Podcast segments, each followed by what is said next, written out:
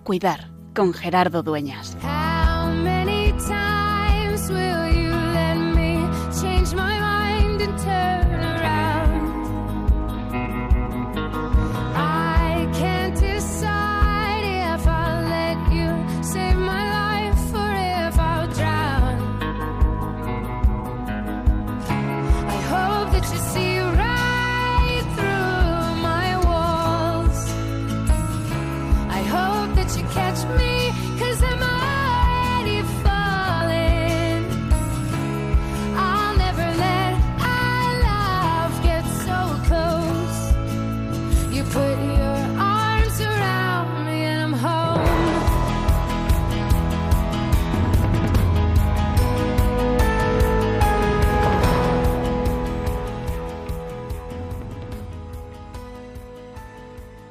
Acompañar el duelo en tiempo de COVID. Ese es quizá el reto de este año.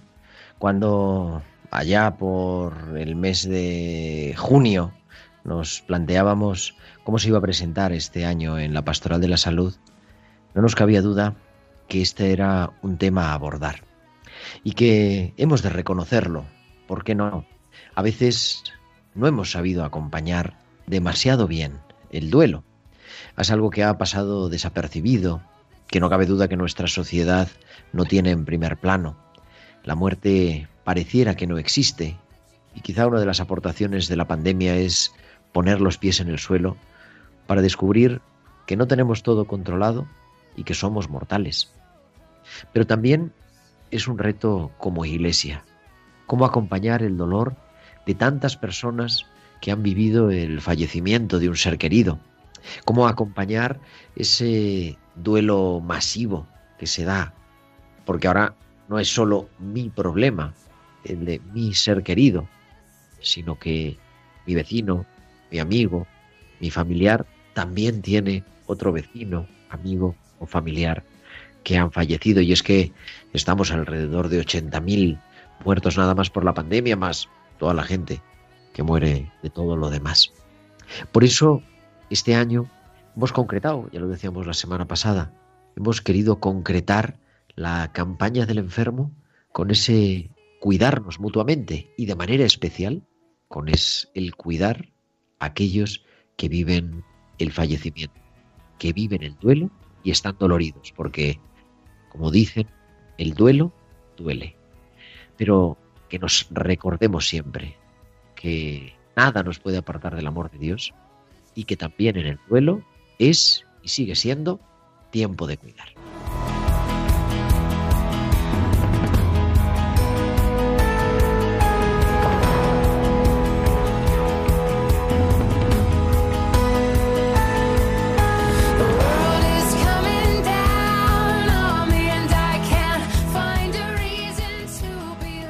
Pues hola amigos, muy buenas tardes y bienvenidos a una nueva edición de Tiempo de Cuidar, el, el programa de Pastoral de la Salud de Radio María. Es la edición ya número 119. Estamos a 23F, 23 de febrero del año 2021. Y comenzamos pues esta nueva aventura, estos 60 minutos de radio que como cada martes de 8 a 9 de 7 a 8 de la tarde en Canarias. Queremos compartir con vosotros que nos acompañáis al otro lado, también que nos escucháis a través del podcast, de internet y de tantos y tantos medios.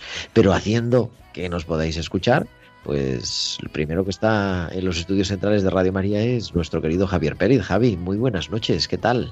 Buenas noches, Gerardo. Muy bien, gracias a Dios. Ahí vamos, sobrellevando este 23F. Y bueno, el equipo en la producción, Tibisay López en la producción musical, Bárbaro Mar y todo el equipo preparado para poder hacer esto, esta hora de radio que queremos compartir cada martes.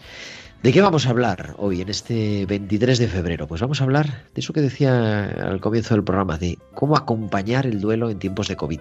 Durante este, esta temporada ya hemos tenido algunos especiales y seguiremos teniendo con el padre Mateo Bautista, el religioso Camilo, especialista en duelo, desde Lima, desde Perú, pero ahora queremos abordar cómo estamos viviendo este duelo específico que es el duelo por coronavirus, este duelo masivo. Y vamos a acercarnos, porque vamos a acercarnos que estamos muy cerca, porque en Madrid se están dedicando unas jornadas a, a este acompañar el duelo, a este vivir el duelo, a este afrontar el duelo, que yo creo que todas son las palabras adecuadas, pero ahora nuestros invitados, que son grandes especialistas, nos lo van a decir.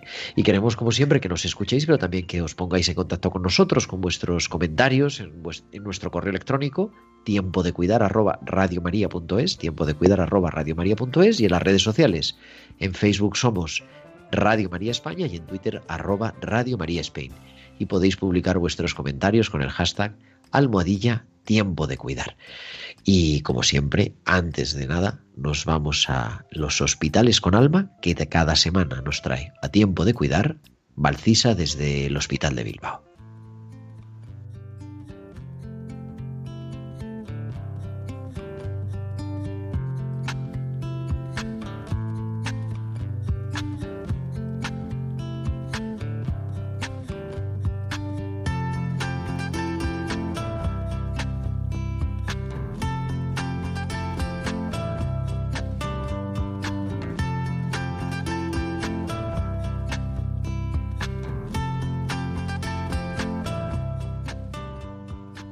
Al otro lado de la línea Valcisa y sus hospitales con alma. Valcisa, muy buenas noches. Buenas noches Gerardo y buenas noches también a todos los oyentes. No voy en busca del sufrimiento. El otro día ofrecí a una persona venirse conmigo al voluntariado. No quiso venir por razones particulares, todas ellas muy respetadas. Pero hubo una que no me dejó indiferente. Me dijo, no necesito ver el sufrimiento de los demás para sentirme bien. La verdad es que me impactó la razón, pues me hizo replantearme varias cosas. ¿Es que buscamos regocijarnos en el sufrimiento de los demás para sentirnos mejor? ¿Nos recreamos en el sufrimiento ajeno? Es patológico el ir a ver a los enfermos por el gusto de ver personas sufriendo. Nadie puede querer buscar el sufrimiento. Si me quedase pensando en el sufrimiento, yo sería la primera persona en no ir. No es el sufrimiento el fin último, pero desgraciadamente en el hospital es el camino que nos lleva hasta encontrar cosas mucho más grandes, donde residen la esperanza, la paz e incluso el amor. No busquemos quedarnos en la falsa compasión hacia los demás para sentirnos mejor. Hasta la semana que viene. Hasta la semana que viene, Valcisa y sus hospitales con alma en tiempo de cuidar.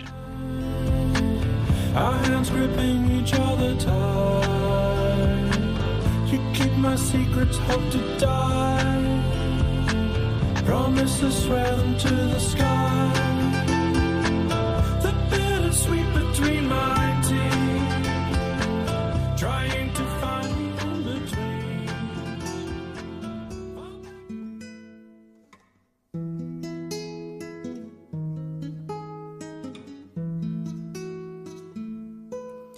Mi alma herida, ya es tiempo de volar Toma mi vida, canta el mar tu soledad. Llueve en silencio tu despertar. Susurra el viento, no hay nieve en tu orfandad. Callado el cielo delicadamente en paz. Mi amor te espero cuando duela llorar.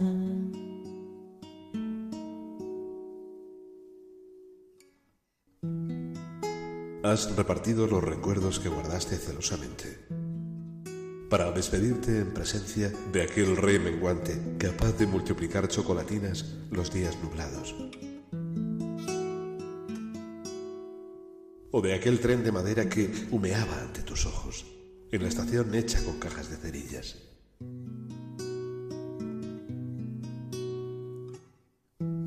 Sabemos que se agachan las nubes si es necesario, que nieva azúcar cuando un niño enferma y que Dios llora en su cuarto cuando nadie le ve.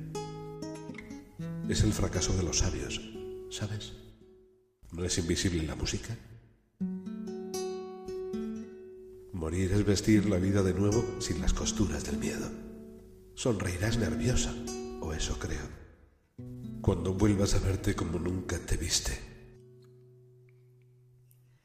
Naufraga lento, deshiela tu mirar.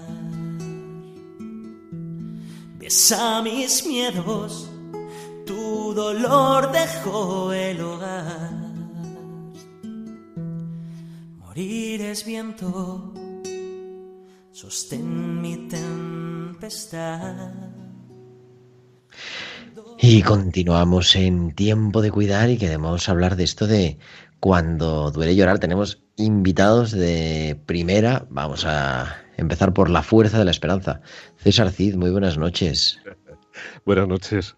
Es que el maestro lo tengo que tener. Yo siempre que entrevisto a César Cid, le digo que la vez, cuando yo empecé en la radio, la primera vez que vi un micrófono, Pero era de su mano. Ya, Entonces, la, primacía, la primogenitura. Pero bueno, eh, te acabamos de escuchar también en la canción, pero es que no solamente eso, es que también está el autor, el compositor, lo tenemos al otro lado en este segundo gran estreno, porque lo hemos estrenado hace una semana. Eh, Carlos González, Charlie, muy buenas noches, bienvenido a Tiempo de Cuidar. Muy buenas noches, qué alegría compartir este espacio, este tiempo con vosotros. Dice, ¿pero de qué vamos a hablar? Dijo, pues vamos a hablar de tu libro, pero no hay libro, hay canción. Pues vamos a hablar, vamos a hablar de tu canción. A Que ver, parece poco.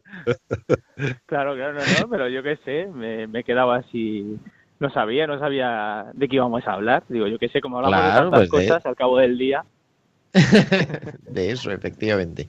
Y bueno, y tenemos también al otro lado al director de Pastoral de la Salud de la conferencia y, y delegado de Madrid y amigo de Radio María, que también le hemos escuchado hace poquito en Radio María, José Luis Méndez. Muy buenas noches, José.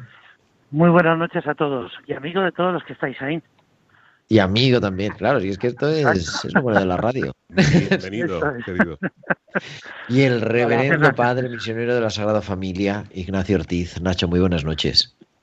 Buenas noches, pero no tanto reverendo, ¿eh? Eso ya es mucha categoría. No sé, no cada uno aquí, eh. No sé qué va a tiene pasar. que ser lo suyo. Para hablarnos, y bueno, si ahora comentamos entre todos, pero para hablar, José Luis, de la campaña de este año de Pastoral de la Salud, que hemos comenzado el 11 de febrero, que se extiende hasta el sexto domingo de Pascua, y, que es cuidémonos mutuamente, ¿no? La importancia del cuidado, no sé qué nos compartes. ¿Qué, ¿Cuáles son las líneas fundamentales de este año?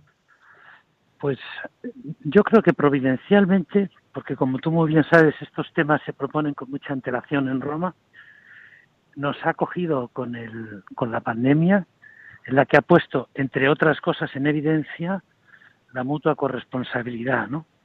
Es decir, que el hecho de que yo tenga cuidado eh, de no contagiarme significa que también estoy cuidando a otro para que no se contagie, ¿no? Es decir, donde recibir además los cuidados por parte de los agentes sanitarios es requiere un plus de, de generosidad, de calidad humana que la están teniendo a un gran a un gran nivel, ¿no? Y al mismo tiempo, pues sentir la responsabilidad de cuidarles a ellos, ¿no? O sea que yo creo que en ese sentido nos, nos viene muy bien que nos recordemos la mutua interdependencia, o sea que no somos elementos aislados, sino que lo que te pase a ti, a, a- mí me afecta, o sea, no solo me, me toca, es que me siento involucrado con lo que sucede con el otro, ¿no? Eso está en la línea de la de lo que es la fraternidad, ¿no? O sea que yo creo que, que además es el lema que nos proponen también desde Roma, ¿no? Que, que todos somos hermanos, ¿no?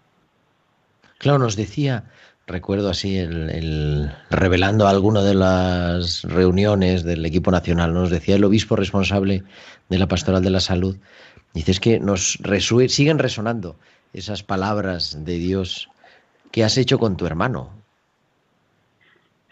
es verdad, es verdad. Me acuerdo muy bien de esa reunión porque le ponía, le ponía el punto, ¿no? Como haciéndose que nos sintamos responsables el, el destino de unos de los otros. Y es verdad que Dios tiene todo el derecho a pedirnos cuenta, precisamente porque siendo hijos suyos, haciéndonos hijos suyos, nos ha hecho hermanos, ¿no? Y es verdad, y somos corresponsables. Y eso, todo esto, lo hemos querido concretar también, porque bueno, pues hay que organizar formación, jornadas.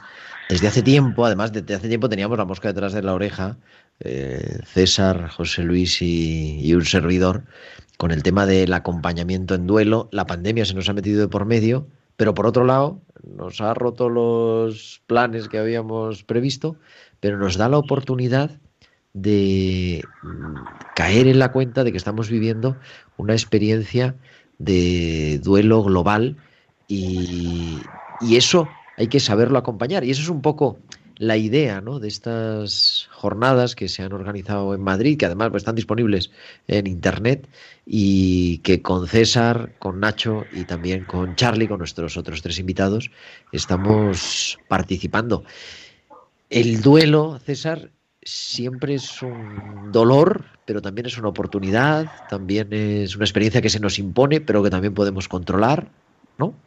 Sí, cuando se plantea desde la sociología el término anomía, que no es muy, muy habitual escucharlo, su autor describe un proceso en el que a partir de la muerte el deudo se encuentra como se encuentra, sin saber qué pasa y sin saber qué va a pasar.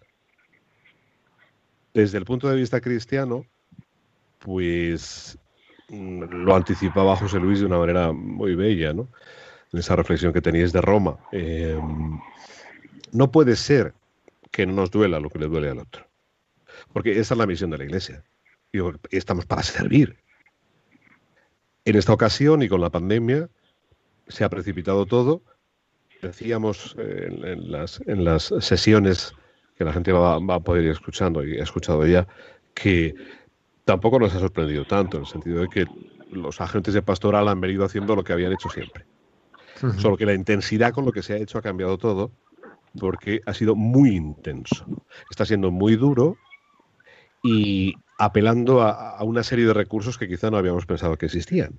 Pasado como cuando hasta que uno no le toca el corazón, no descubre que tiene espacios libres en el corazón donde pasan cosas que no, no recordaba y no sabía. ¿no? Y esto, no sé, bajo mi punto de vista, lo que está pasando. Estamos haciendo infinidad de videollamadas, estamos haciendo recados, estamos haciendo eh, gestiones humanas que hacemos con un hermano, de sangre o de fe.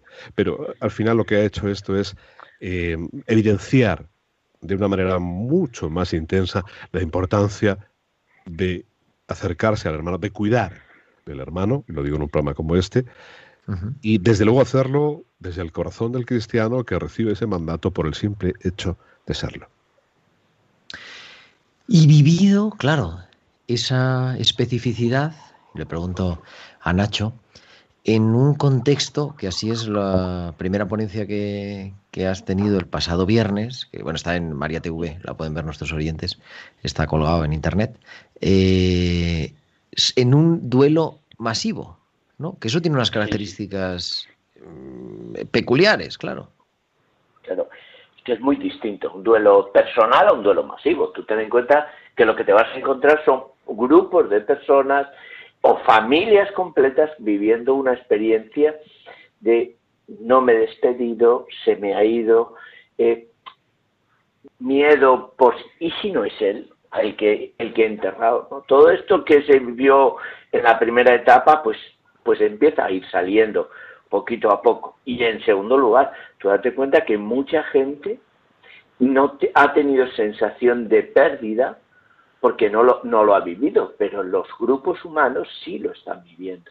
O sea, grupos humanos de residencias, grupos humanos que han estado en el hospital, grupos humanos que han vivido el COVID dentro de casa y cómo se han ido algunos de los que estaban ahí, o gente que ha estado cuidando, porque la gente se olvida que los emigrantes han estado cuidando y se han quedado en, una, en, el vacío del no trabajo, de estar en paro, de ya no tener una actividad, en una preocupación. Yo creo que es tan masivo que no hay forma de, de concretizarlo, ¿no? Decirle, es que estas personas, ¿no? Estamos viviendo un duelo que la sociedad lo va a tener que vivir y que la sociedad está buscando formas, ¿eh? pero no es capaz de encontrar algo que, fíjate, desde la fe se vive, ¿no? Es nos despedimos, acogemos, los ponemos en manos de Dios y de alguna manera la comunidad cristiana se pone a acompañar a esta gente, porque esto es el fin muchas veces de, de la comunidad, que no se queda vacía, sino que se dedica a cuidar al otro.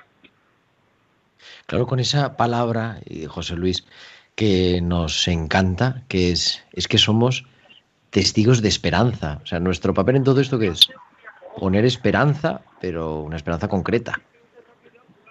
Sí, yo, fíjate, según estaba oyendo a Nacho y a César, dices, es verdad, está el duelo de tantas personas, amigos que hemos perdido, ¿no? Que se han ido a la casa del padre. Pero yo creo que también hay un gran duelo en la sociedad de falta de relaciones humanas que estamos todos deseando poder normalizar. ¿no? Hemos perdido mucho de nuestra vida normal. Y pienso que también hemos perdido mucho de mirar hacia el objetivo final. Es decir, hemos perdido esperanza y hay que recuperar esa mirada a la casa del Padre de la que hemos salido y a la que estamos llamados a volver. Pues yo cada día me voy persuadiendo más de lo importante que es cuidarnos en este sentido, de recordarnos mutuamente que aquí no tenemos patria definitiva. ¿no? Y todos tenemos que, en ese sentido, estar abiertos a, a que en cualquier momento el Señor nos llame, nos llame a su presencia y pensar que esto no lo va a resolver las vacunas, no lo va a resolver que haya antivirales, no, porque de todas maneras la pregunta fundamental sobre el sentido de nuestra existencia sigue ahí en pie.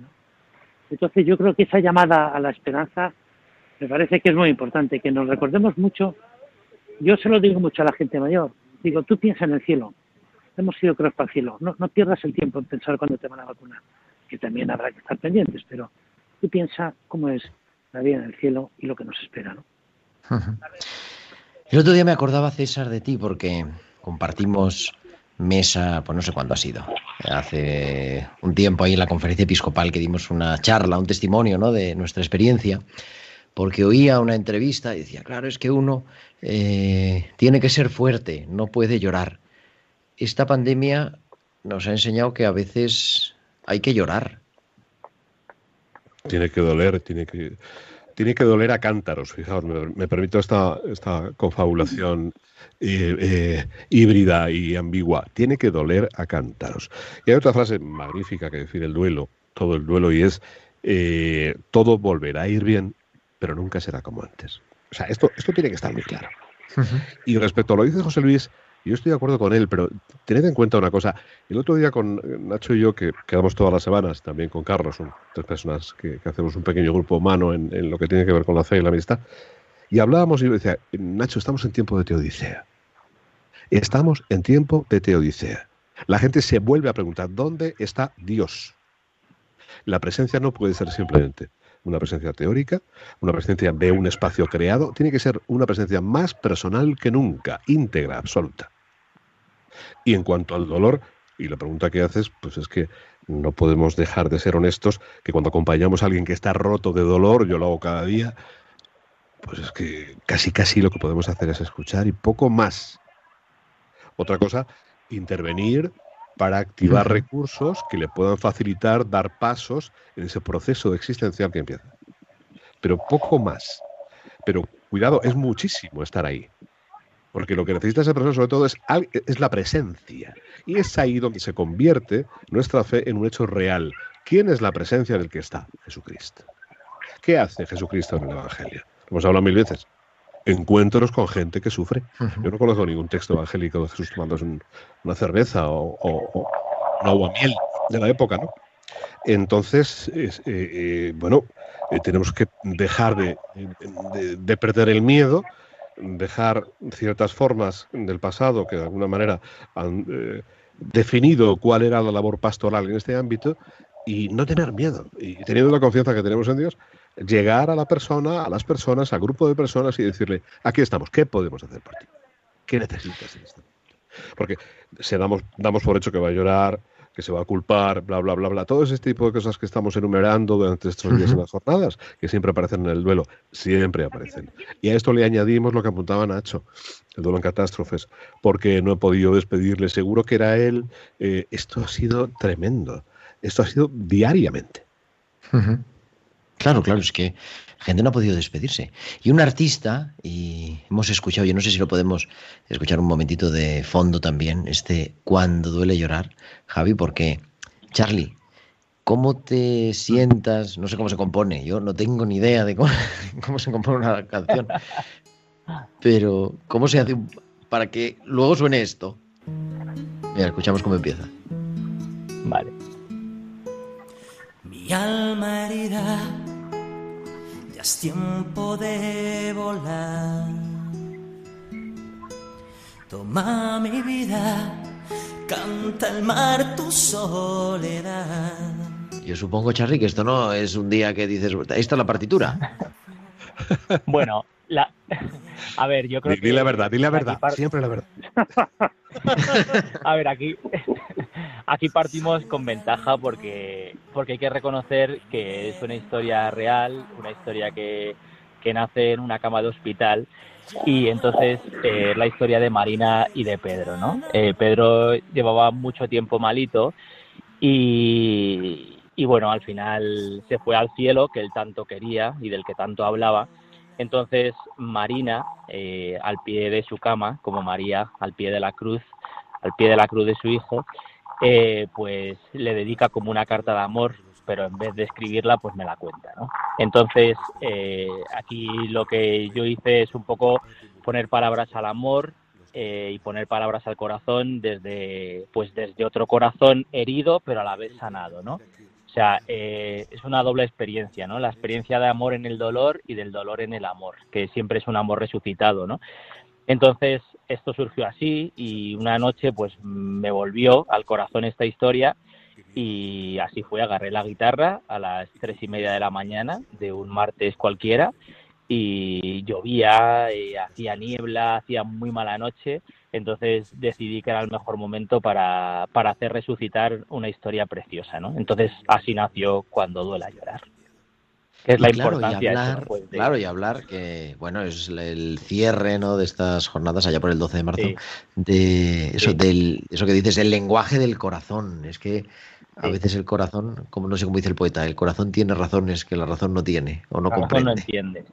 Sí, sí, a ver, es verdad que, que en el camino del duelo, como, como muy bien decían José Luis, César y Nacho, en el camino del duelo siempre implica tener personas que acompañar, ¿no? Que, que hay que acompañar con el silencio y con la palabra. Entonces, y entonces una pérdida, cualquier pérdida te deja un vacío, ¿no? Entonces lo que hay que hacer con el duelo, pues tenemos que ir reestructurando un poco ese espacio. Y como bien dices, al final cómo hablar, ¿no? A quienes han sufrido la pérdida. Entonces, mm, nosotros siempre decimos que tenemos que hablar, que acompañar con la palabra y con el silencio. Entonces, curar es acompañar con la palabra. Entonces, hay que, hay que usar siempre una gramática de la, de la humanidad, porque es lo principal, ser, ser humanos, ¿no? Y en ningún momento dejar de ser humanos, porque aparte de lo que seamos cada uno y a lo que nos dediquemos, somos humanos. Y ese es el factor principal de nuestro ser. Entonces, al final la comunicación, en esa comunicación es un encuentro, para hacerlo desde la palabra, como decía, y desde el silencio. Entonces, al final escuchar el silencio también es un arte que requiere una actitud contemplativa, no porque nosotros seamos artistas, sino porque de alguna manera Dios pone en nuestras manos también las herramientas y pone la mirada y pone el gesto y pone la actitud, ¿no? Entonces, también es muy necesario ¿eh? aprender a responder con el silencio y eso es lo que muchas veces nos cuesta, pero creo que, que al final podemos hacerlo con una mirada cómplice, con un gesto amable, con un abrazo sincero, ¿no? Entonces esa también es una manera de poner, de poner sentimientos al corazón y de, y de darle sentido a la palabra. Nacho, para que se nos acaba el tiempo, pero Nacho ha estado, ha vivido en primera línea. Tú creo que nos comentamos una vez, pero un día tenemos que hablar eso en serio, ¿eh? ¿Cómo fue esa experiencia de estar en primera línea acompañando en IFEMA eh, cuando había, bueno, pues un poquito de miedo, pero siendo testigo de la esperanza, ¿verdad? Yo creo que esto es lo, lo más importante. Yo siempre lo he creído decir. La gente que viene o, la gente que acompañas, la gente que está, es como esa es la mirada amorosa que tiene Dios con el enfermo, ¿no? Cuando comenzábamos con el, el leproso, vemos la, la, la, la viuda de Naín, vemos cantidad de escenas que cuando Jesús mira con amor, con cariño, se deja tocar, esto que decía José Luis, se deja tocar, que es, que es lo, lo que más echamos de menos. Esa mirada, es, yo creo que es la que intentamos llevar en IFEMA, el grupo que echamos una mano para acompañar. Una mirada amorosa, una mirada, aquí estamos, te escuchamos. Eh, y mucha gente, yo creo que mucha gente le resultó una mirada nueva, ¿no? Hay veces que yo creo que ahí sí hicimos una labor samaritana en un momento que da, daba mucho miedo. Porque claro, no sabías, no sabías cómo te ibas a infectar. Ahora ya vamos viendo por dónde te infectas, pero antes no sabías por dónde vas a infectar. Y a veces No, entrabas y decías, bueno, a ver cómo salgo. ¿no? Pero éramos la José mirada de esperanza. Un grupo heterogéneo, pero bueno, nos- no nos salió mal la cosa, José. No, no, no. No, no, pero es- eso lo ha hecho el Espíritu Santo, que es verdad. Porque si no, Lo hemos comentado muchas veces, ¿eh? que el equipo que se hizo a, a toda velocidad en el IFEMA ha funcionado a las mil maravillas, ¿no? Y yo creo que tengo la sensación, ¿no?, de que entre vosotros también se ha creado ahí un vínculo por la experiencia que habéis vivido muy interesante, ¿no? Queridos, nos quedamos sin tiempo. Ya sabéis cómo es esto de la radio, pero. La radio. Bueno, El la 23F radio. en la radio. 23F en la radio. que vamos a- Presentados, ¿no? Efectivamente. Querido José Pero todo, Luis Méndez. to- todo esto, per- perdona, perdona que te corte, Gerardo. Yo creo que Ah, todo esto es muy por importante también, sobre, sobre todo para, para dejar claro que lo que nos congrega es la persona siempre desde Cristo, ¿no? Entonces, eh, a mí cuando el otro día salía de, de ahí de esa conferencia, me llamó una persona y le conté lo que habíamos hecho, lo que estábamos haciendo, tal. Entonces, eh, al final me decía, es que eh, al final qué bonito es que, que podáis dar un sentido a, a lo que está pasando, ¿no? Entonces yo le decía eso, que Cristo al final da sentido a lo que nos ocurre y, y tener un sentido en la vida es un gran protector de salud, de emocional, porque a los seres humanos tener una razón de ser o de hacer, al final de alguna manera también nos calma, nos calma la angustia, ¿no? Nos reconforta, nos permite dar por lo menos un significado un poco menos negativo a lo que vivimos, ¿no? Por muy doloroso que sea. Entonces, cuando, cuando se tiene el privilegio, como nos pasa a nosotros, de ser testigo de tanto amor y de tanta ternura, pues uno se conmueve y, y se desborda. Y creo que es una cosa bonita, que, que hay que se deja tocar y es una cosa preciosa que también debemos tener en cuenta, ¿no? Que, que es lo que nos conmueve a nosotros, lo que nos mueve y lo que nos conmueve. Pues estamos deseando escuchar cada martes vuestras ponencias y ir aprendiendo un poco a vivir este duelo masivo. Querido José Luis Méndez, como decía, Ignacio Ortiz y Carlos González, Charlie, muchísimas gracias a los tres. César, ¿te quedas un ratito con nosotros a la tertulia? Me quedo, me quedo. Bueno, pues gracias a los tres, muy buenas noches y nos vamos hasta las pinceladas bíblicas que cada semana nos trae Inma.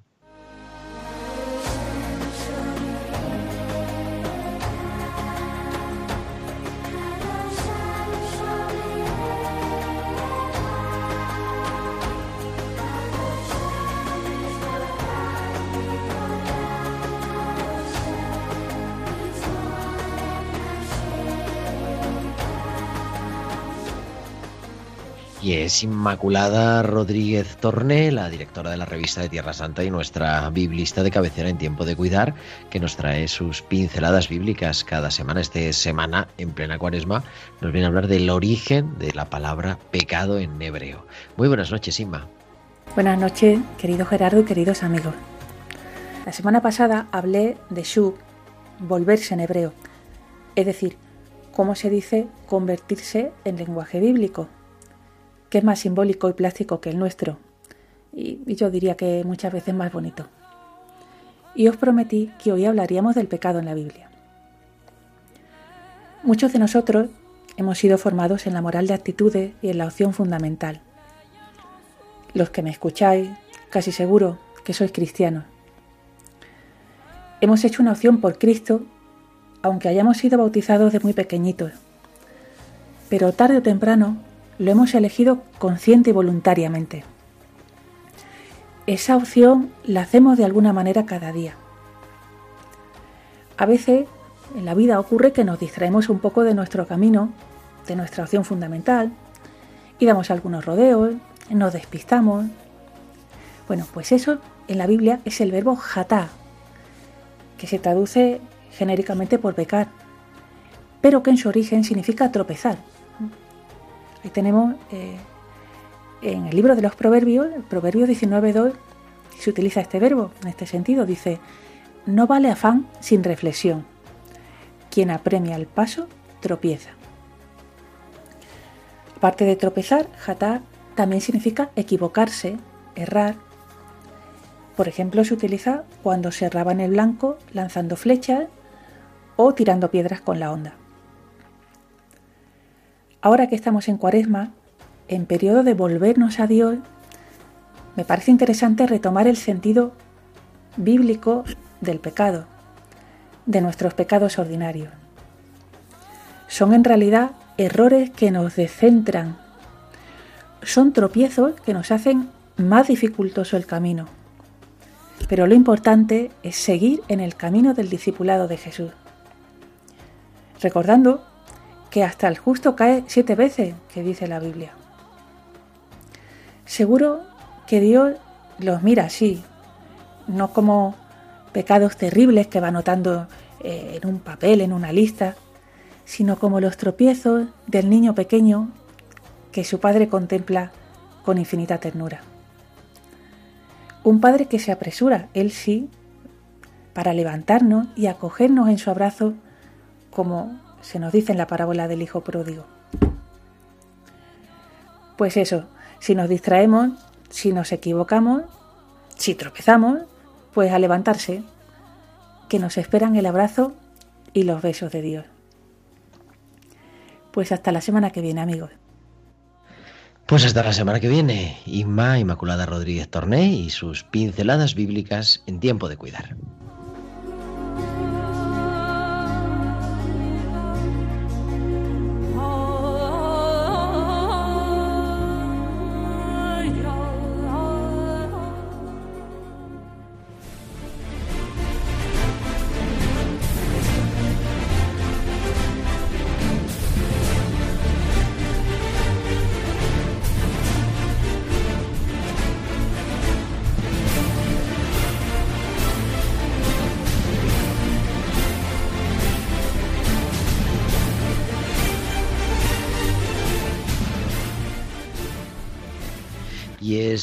Tiempo de tertulia en tiempo de cuidar y tenemos, buenas César Cid, buenas noches otra vez César. Buenas noches.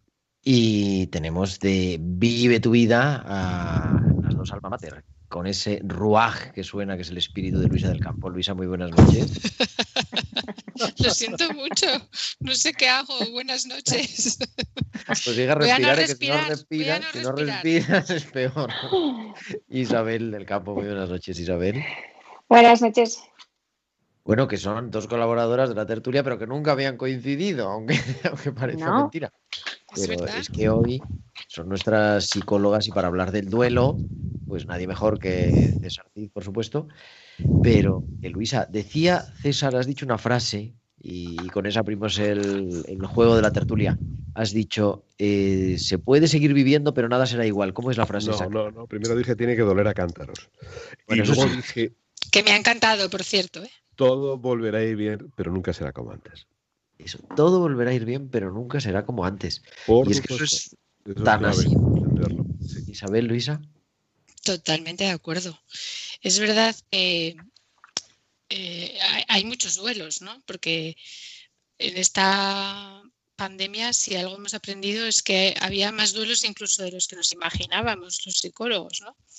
Pero hablando así en general, eh, yo creo que hay una herida que queda con una cicatriz bien sanada, ¿eh? ya partiendo de la base de que hemos hecho un buen trabajo y hemos hecho el duelo, pero queda una herida que siempre nos va a producir cierta sensibilidad, ¿no? Un poquito de mm, como de zona sensible.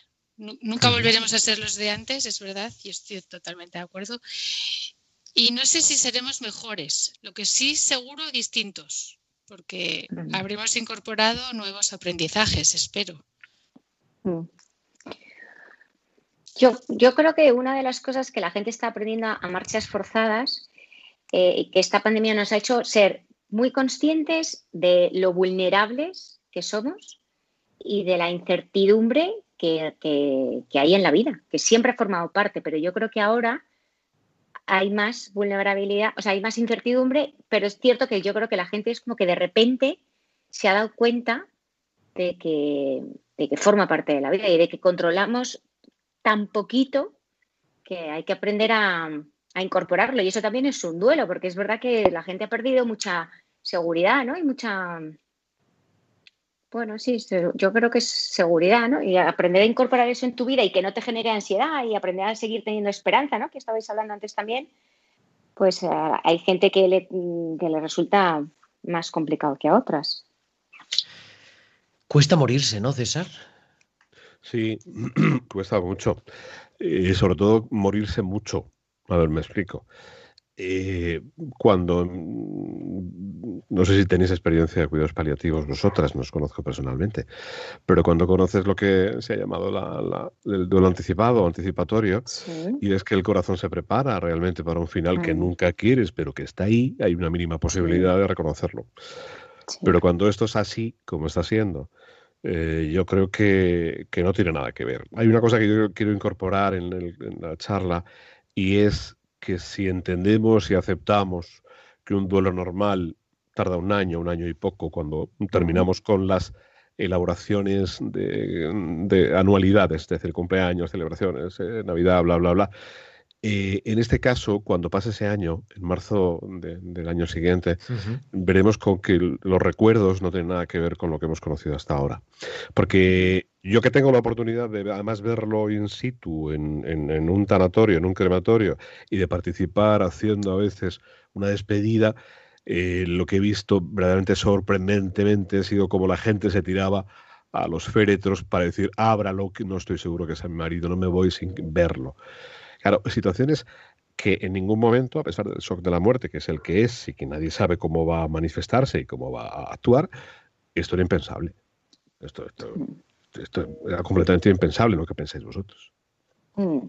Sí, de hecho yo creo que el duelo de, mm, el que estamos viviendo ¿no? por, por, por COVID es verdad que es un duelo traumático, no es un duelo al uso, por lo que decía César, ¿no? porque no hay Sí. una, o sea, no, hay- no te puede, es que no te da tiempo a prepararte, entonces es tan rápido, te vía tan de sorpresa, ¿no? la incertidumbre se potencia, la impotencia, la incomprensión, la soledad, que es desbordante. Entonces, eh, es verdad, es que no, no hay un, no te da tiempo ¿no? a prepararte, no, no- no hay ese duelo anticipatorio de, de poder prepararte con cierta calma. Entonces lo hace más complicado eso, lo hace traumático. Claro, y ahora todavía, bueno, ahora ya estamos en otro momento, pero claro, los en abril, mayo, que era una llamada de teléfono y unas cenizas a los no sé cuántos días. Voy al mes y, y- y morirse, el- morirse eh, los sanos y los jóvenes de la familia y quedarse el, el- el- el mayor y morirse el marido y el hijo y quedarse la mujer con Alzheimer. Yo he visto de esto, pues no lo sé, esto no se me va a olvidar en la vida, porque parece cómic, o sea, parece una historia fantástica. o sea, como, pero ¿cómo es posible? Pues sí, esto está pasando.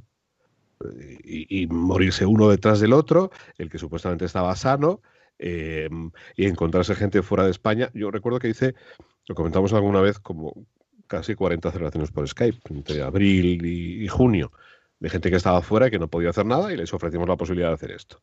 Y se hicieron, no era lo mismo, pero al menos conseguimos lo que nosotros sabemos que necesitan, que es expresar, ¿no? Para empezar ese tiempo nuevo. Bueno, pues eh, te contaban cada cosa que a mí, que muy aficionado a la ficción, verdaderamente he visto cosas que dices, madre mía, pero si es que es increíble, ¿cómo puede ser? Y sí, está siendo real, auténticamente real. Pero es verdad que la realidad ha superado la ficción, ¿no? Sí, porque nunca hemos, eh, habíamos imaginado estos escenarios y los hemos parcheado, porque yo creo que conseguir que las pantallas nos ayuden eh, a las celebraciones e- es, es un éxito, pero no deja de ser un parche porque, no sé vosotros, pero yo creo que no- nunca habíamos echado tanto de menos un abrazo, Así es, el tacto. un beso, el tacto. O sea, no nos bastan las pantallas, ¿no? Nos sirven, por, por supuesto, pero más, más lo humano. Lo, lo necesitamos con urgencia, diría yo, porque se nos queda corto. Aunque, Pero hemos estado en una situación de no tener absolutamente nada, salvo una llamada de alguien que llevaba un mes o dos sin ver a su padre y le dice que su padre está muerto y que no lo puede ver. Y que tampoco puede ir a su entierro. Es que es muy fuerte. Por eso yo creo que nos hemos dado cuenta más que nunca de los, los pequeños detalles que antes no dábamos importancia, porque lo dábamos por supuesto, ahora se han convertido en el gran deseo, ¿no? La fiesta que va a ser cuando podamos tocar, vamos, yo no lo quiero ni pensar, pero porque lo necesitamos para llorar juntos, para acompañarnos, para reír, para, mm, bueno, pues para enfadarnos también, porque hay que legitimar, yo creo, que todas las emociones, ¿no? Claro. Pero, pero necesitamos más que nunca eh, el contacto y en ese acompañamiento vital estar cerca, ¿no? Aunque insisto que las pantallas, bendita la hora, ¿eh? que nos, que nos Sí, sí, es lo que apoyar. Sí, Yo sí, tengo- sí. Recuerdo una, una conexión, una, una celebración con.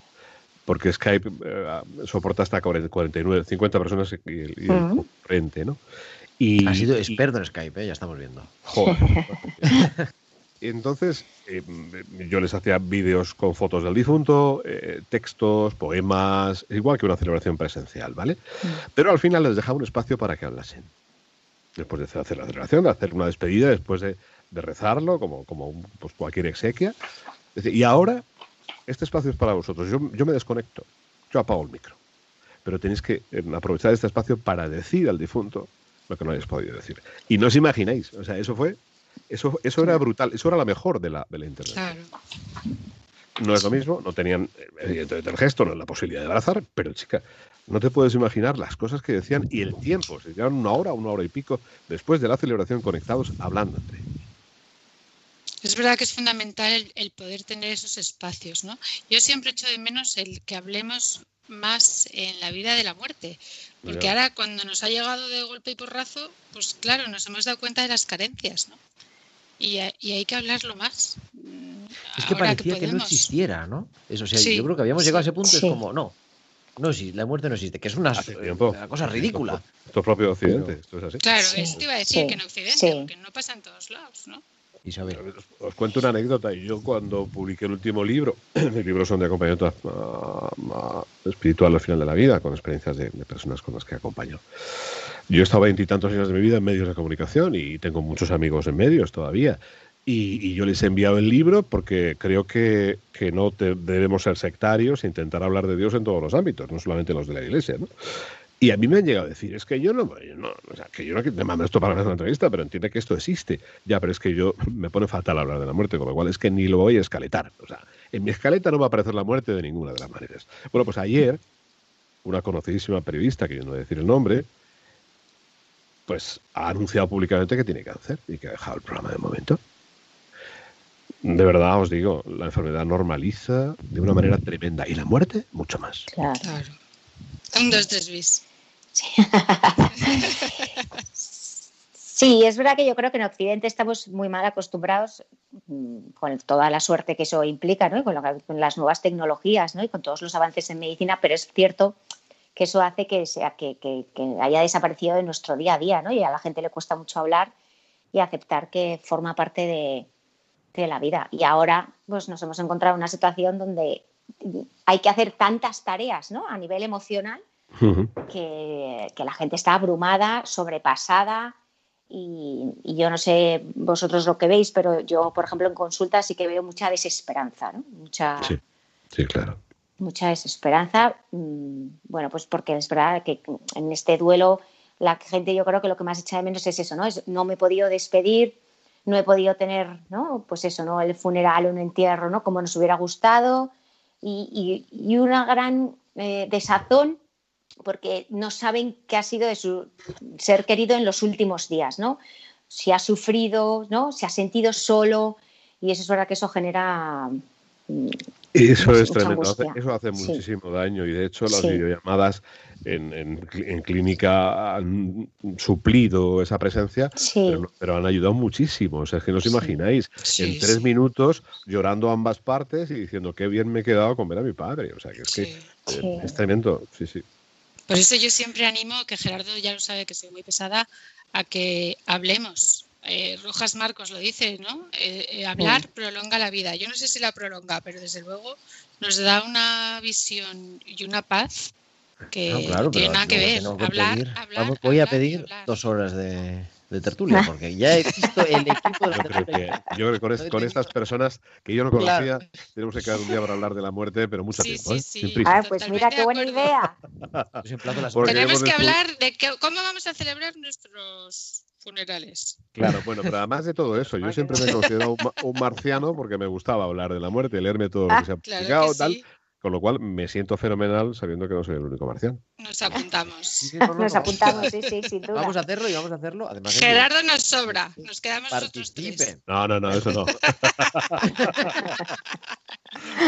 Queridos, queridos muy del bien. Campo, querida Isabel del Campo, de las dos de vivetuvida.eso. Seguimos ahí en feliz vuelo, por supuesto. Luisa en feliz vuelo.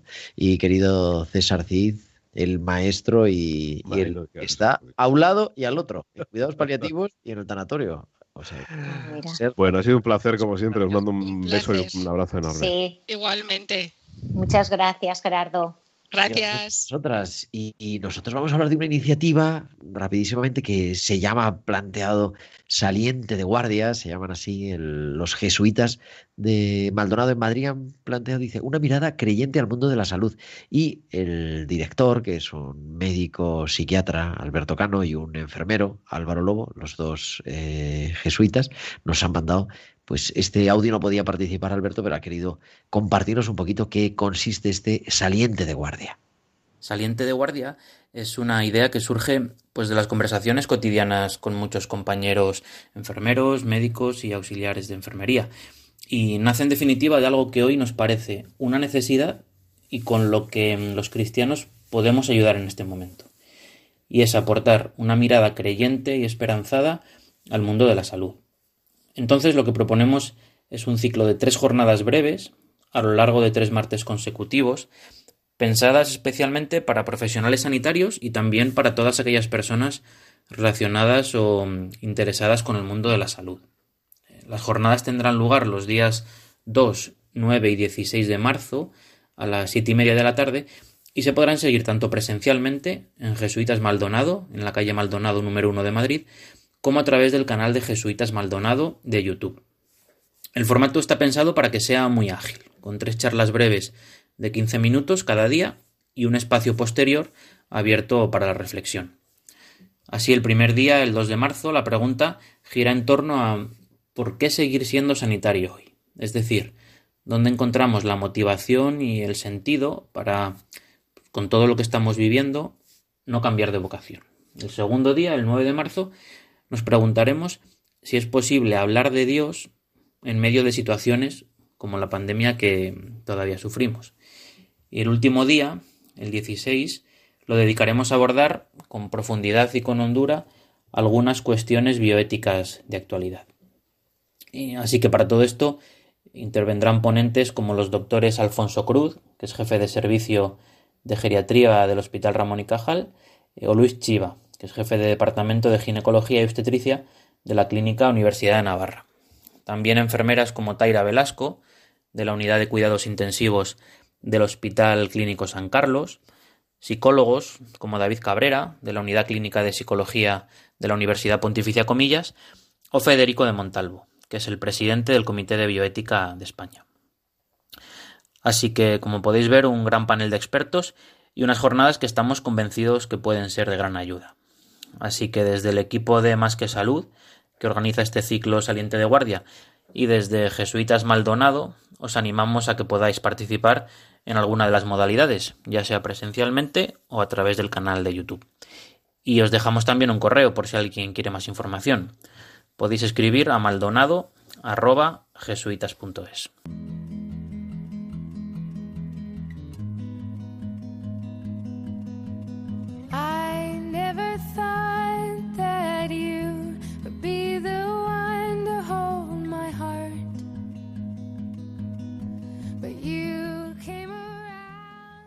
pues esta sintonía nos anuncia que estamos llegando al final de este tiempo de cuidar, de este 23 de febrero, de este 23F. Yo creo que un programa en el que hemos hecho auténtica radio y que hemos hablado de lo que nadie quiere hablar, que es la muerte, pero la muerte con esperanza, la muerte con sentido, sabiendo que nada va a ser igual, pero que la esperanza es lo que nos sostiene y que, como decía José Luis, somos ciudadanos del cielo. Nosotros volveremos el próximo martes, que será ya 2 de marzo. El tiempo vuela y estaremos aquí a las 8 de la tarde, las 7 en Canarias. Muchísimas gracias en el control técnico a Javi Pérez y a todos los que hacéis posible cada día todo el equipo de Tiempo de Cuidar. Nos vemos el próximo martes a las 8 a las 7 en Tiempo de Cuidar. Un abrazo de vuestro amigo el diácono Gerardo Dueñas.